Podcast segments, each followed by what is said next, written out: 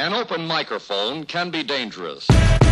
Bonjour à tous, de retour sur ce podcast. Vous êtes encore la bienvenue.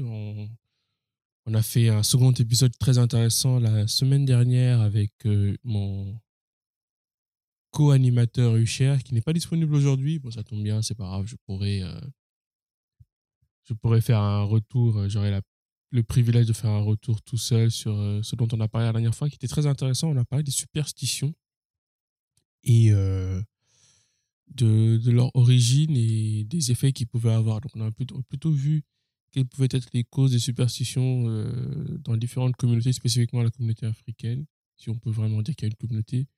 Euh, entre parenthèses, ça aussi, on en reparlera. euh, on fera un épisode pour savoir exactement ce que, ce que les gens entendent par africain, qu'est-ce que ça veut dire être africain, qu'est-ce que ça veut dire communauté africaine, qu'est-ce que ça veut dire culture africaine? Je, pense qu'il y a beaucoup de choses à dire sur cette question-là. On, abordera, on abordera la question en temps venu. Mais sinon, sur les superstitions, oui, ou sur euh, leur impact, ce que cela peut provoquer. On a, on, a, on a parlé de tout ça, on a trouvé beaucoup de points intéressants. On a donné beaucoup d'exemples euh, personnels. Et euh, j'espère que vous avez apprécié cet épisode-là. Pour ma part, j'aimerais revenir sur deux, trois points concernant les éléments qui ont été abordés. Avant ça, ouais, je fais beaucoup d'apartés.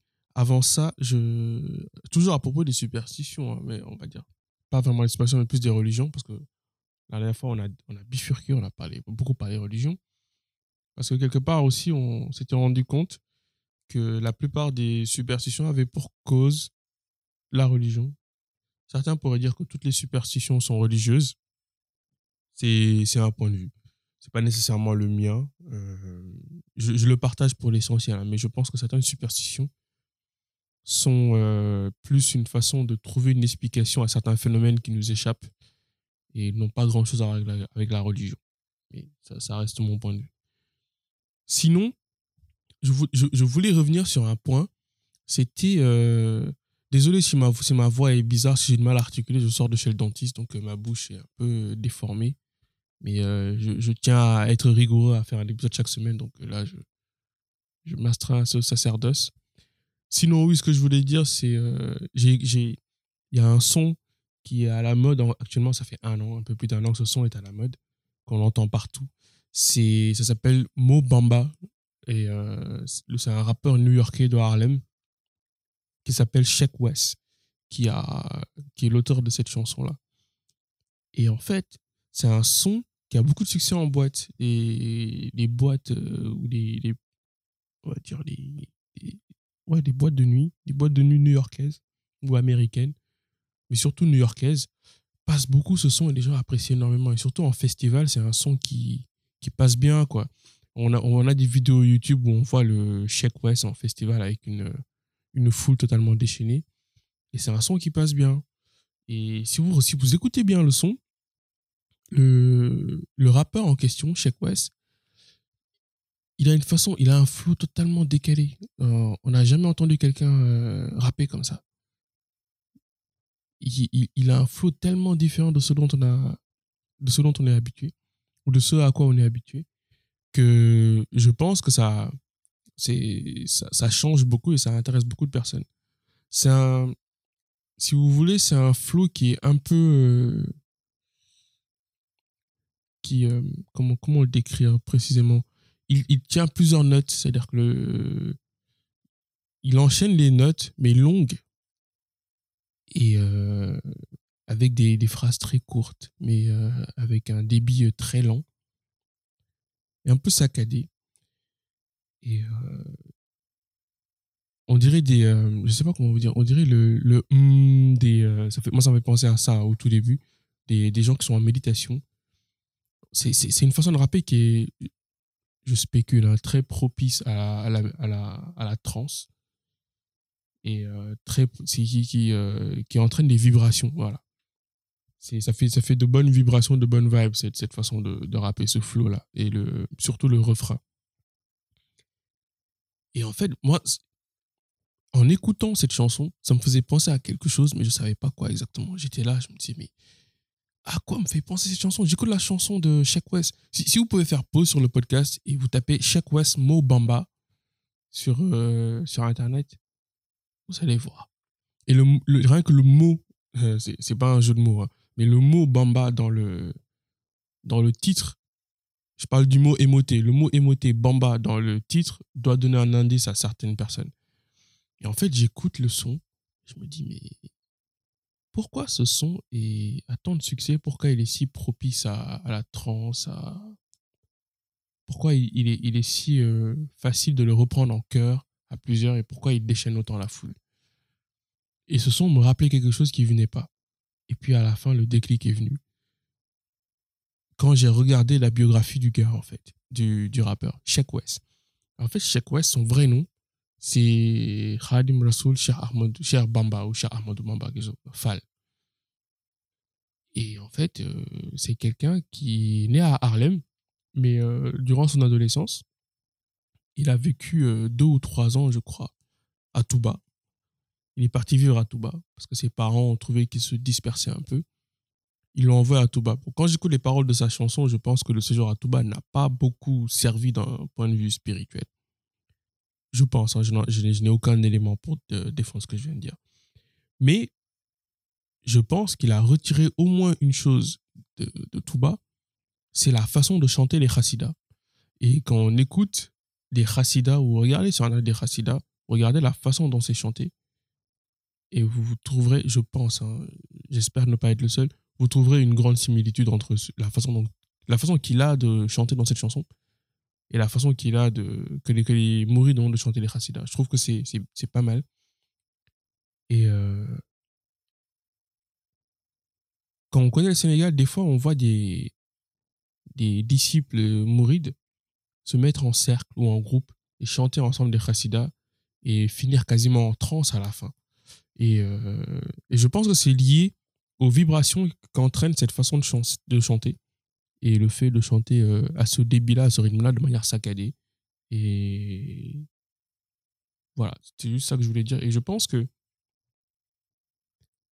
dans, dans les superstitions qu'on peut avoir, dans, dans le rapport qu'on peut avoir à la religion ou au spirituel, il y a peut-être un aspect euh, physiologique, c'est-à-dire, euh, oui, un aspect physiologique, psychique qui joue.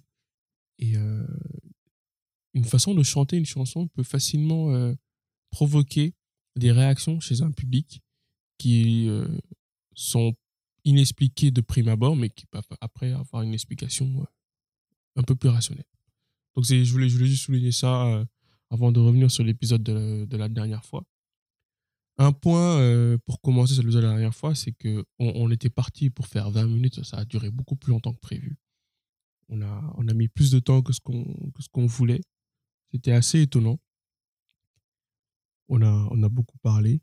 Et on était censé nous présenter euh, durant cet épisode-là, au tout début. Mais euh, on est rentré vite dans le vif du sujet, on a zappé les présentations. On voulait expliquer quel était notre parcours, qui nous sommes. On a oublié de le faire. Et franchement, finalement, on s'est dit que c'était pas la peine de le faire. Ça viendra tout ça. Je pense que les, les gens apprendront à nous connaître au fur et à mesure. Et puis, puis voilà. Un autre point aussi que je pourrais aborder, c'est euh, la posture que j'ai pu avoir sur euh, la lutte sénégalaise. Hucher, il disait que j'étais euh, j'étais en colère, j'étais chaud. J'espère que vous avez compris l'ironie, je n'étais pas réellement en colère, c'est juste que j'étais j'étais engagé dans ce que je disais, mais je n'étais pas en colère. J'étais plus... oui, on va dire j'étais impliqué, mais j'étais pas du tout en colère. C'est... Les gens font ce qu'ils veulent, clairement les gens euh, sont libres de, la pratique qu'ils ont, de, tout ce qu'ils peuvent faire. Et quelque part, si la lutte sénégalaise a du succès grâce à euh, tout, ce qui est aspect superstitieux, ben, grand bien leur, en face. Euh, il y, a, y, a, des choses, je pense, beaucoup plus futiles qui, qui drainent les foules. Et pourquoi pas la superstition? Pourquoi? Si, si, si les personnes arrivent à se faire de l'argent là-dessus, pourquoi pas? Il y a des gens qui gagnent de l'argent sur des choses beaucoup plus terre à terre. Et, euh, voilà, quoi. Et un, marabout, quelque part, vu la fonction sociale qu'il a, euh, même si je ne suis pas d'accord avec le fond de ce qu'il qu pratique, je ne suis pas d'accord avec, euh, d'un point de vue moral, avec ce qu'ils font, d'un point de vue purement efficacité, ce qu'ils font est efficace. Ils, ils jouent un rôle dans la société. Ils permettent à certaines personnes de, mieux supporter leur quotidien. Ils permettent à certaines personnes d'avoir des explications à certaines choses qui leur échappent. Et qui je suis, moi, pour leur dire que vous ne devez pas aller voir ces marabouts-là, vous ne devez pas euh, croire à ce qu'ils racontent, vous devez faire autre chose. Alors que je n'ai rien d'autre à proposer à la place. Euh, non, ces superstitions-là, ces, ces amulettes, ces grilles qui sont loin de la religion, qui sont autant musulmanes que chrétiennes, qui sont totalement différentes de, de ce qu'on pourrait qualifier de rationnel, bah, les gens en ont besoin en fait. Les gens en ont besoin et c'est un soutien qui, qui leur permet de vivre bien au quotidien, qui fait beaucoup plus de bien que de mal, clairement.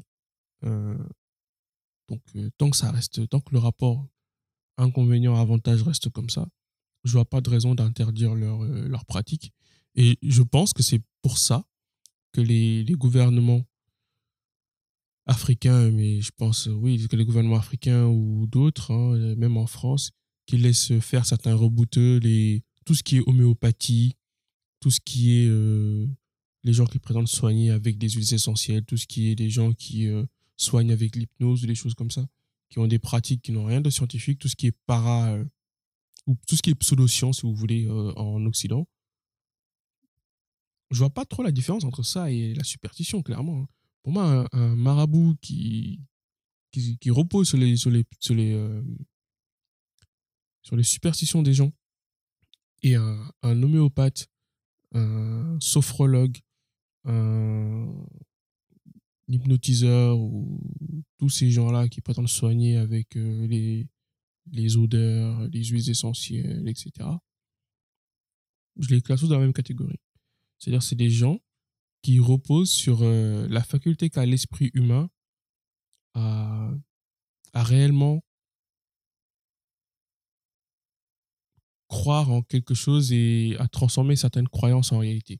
Je m'explique. Je, parle plutôt de l'effet placebo, c'est que des fois, certaines croyances dans le corps humain ont des effets réels. C'est quand la personne croit être malade, même si en vrai elle ne l'est pas, ben, elle peut le devenir. Si la personne croit être guérie, même si en réalité elle n'a ingéré aucun principe actif, ben, elle peut guérir de la sorte.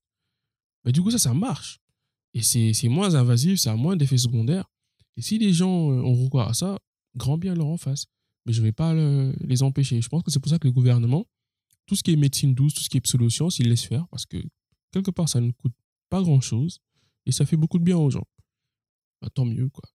Et voilà, c'est sur le retour, c'est ça que je voulais dire, euh, qu'en fait, on, on a envie des fois de faire prévaloir la rationalité, on a envie de faire euh, prévaloir la science et euh, la connaissance certaine. Mais des fois, il vaut mieux, euh, il vaut mieux laisser les personnes à une certaine vision de la réalité plutôt que de, de les perturber avec notre vérité à nous. Quand je dis notre vérité même, la vérité objective, mais des fois, apporter la vérité à certaines personnes leur fait plus de mal que de bien. Ou plutôt, ce que je veux dire, c'est que des fois, le, le une personne qui est dans le faux, une personne qui est dans euh, l'ignorance, bah, gagne plus à y rester qu'à en sortir. Ça peut être choquant ce que je dis, mais des fois, la personne gagne plus à y rester qu'à en sortir. Et du coup, il vaut mieux la laisser tranquille. Quoi. Je repense à un, cas que j'ai entendu à la radio. Il y avait un monsieur qui expliquait, euh, c'était, sur France Culture. Et le thème, c'était euh, existe-t-il une philosophie africaine? Et euh, l'un des, des invités avait donné un exemple pour expliquer euh, une différence de point de vue euh, culturel. Il a donné le cas d'un monsieur, je crois, qui était rwandais et qui avait perdu sa femme. Et il se retrouve avec ses trois enfants et je crois qu'il voulait s'expatrier en Angleterre. Et le monsieur, on a, lui a demandé de prouver, la, de prouver qu'il était le père des trois enfants qu'il voulait emmener avec lui. Ils ont fait des tests génétiques et ils ont découvert que l'un de ces, deux, de ces trois enfants n'était pas le sien. Je ne sais pas si c'est une histoire, si c'est un roman ou c'est une vraie histoire, mais en tout cas, le cas, et je trouve ça intéressant. Donc, le monsieur a appris que l'un de ses trois enfants n'était pas le sien. Donc, après avoir subi un génocide, vous avoir perdu sa femme, vous avoir subi euh, les affres de l'expatriation, de la vie à l'étranger, de la confrontation à une culture différente, etc. Et surtout le fait d'élever ses enfants tout seul. Ce monsieur va se rendre compte que voilà, il y a un de ses enfants qui n'est pas le sien. Il doit vivre avec l'idée que sa femme qu'il a pleuré l'a peut-être trompé. Donc en fait, ce monsieur-là, on, on, vient, on vient perturber sa vie. Euh, on lui a apporté une vérité dont il se passerait bien, je crois. Donc voilà. C'était juste pour dire ça que oui, la, vérité nous fait avancer, mais que dans certains cas particuliers, euh, la superstition, euh, l'ignorance, les pseudosciences, les médecines parallèles, tout, tout ce qui n'est pas objectivement vrai ou objectivement démontrable, bah, peut faire du bien aux gens et que ça ne fait pas tant de mal que ça de laisser les personnes là-dedans, sans condescendance aucune, hein, bien sûr. Je ne dis pas ça pour, euh, pour dire que oui, il y a des personnes qui, qui, ont, qui sont en dessous, qui ont besoin de ces solutions, d'autres qui sont au-dessus, qui peuvent supporter la connaissance ou pas. Non, ce n'est pas ça du tout. C'est juste que je pense que tout le monde peut supporter euh, la vérité objective. Le, le problème, c'est est-ce qu'on a vraiment conscience des, des effets de, de, de l'apport de vérité? Est-ce qu'on a vraiment conscience du bénéfice de certaines situations qui nous apparaissent comme étant euh, fallacieuses ou fausses ou irrationnelles? Voilà. Si, si l'irrationnel existe depuis tant de temps que ça, c'est que quelque part, il fait du bien à quelqu'un. Même si, euh, même si voilà, j'admets que la sphère de euh, recule de plus en plus, du moins je l'espère. Voilà, je vous remercie de m'avoir écouté. J'espère que vous serez satisfait de ce petit retour et du petit ajout d'informations euh, suite à l'épisode de la semaine dernière. Nous essaierons d'être le plus régulier possible. Nous essaierons d'améliorer de manière continue la qualité de, nos réflexions, du podcast, etc. Et, euh, et voilà, en espérant vraiment que ça vous apporte quelque chose. La semaine prochaine, on parlera de, des trigger warnings. Euh, euh, je dis, je m'arrête là. On parlera de ça la semaine prochaine. C'est au programme. Merci beaucoup et je vous souhaite une bonne semaine. À très bientôt.